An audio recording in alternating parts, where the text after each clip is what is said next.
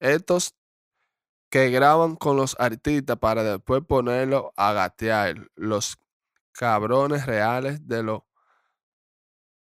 pi, malditos cabrones. No graben y ya. Chorro de porquería. Tanta buena vibra en los estudios. Salen temas cabrones y hay que esperar.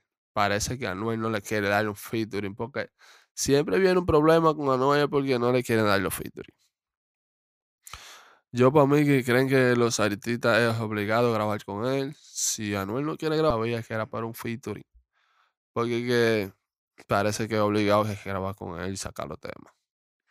Ustedes conociendo, conociendo cómo es Anuel. Bueno, mi gente, pues nadie sabe si es que le está pichando. Olvídese de eso, que yo el martita por ahí que quieren grabar. Eh, Tempo le dijo otra cosa sobre esa situación con Anuel.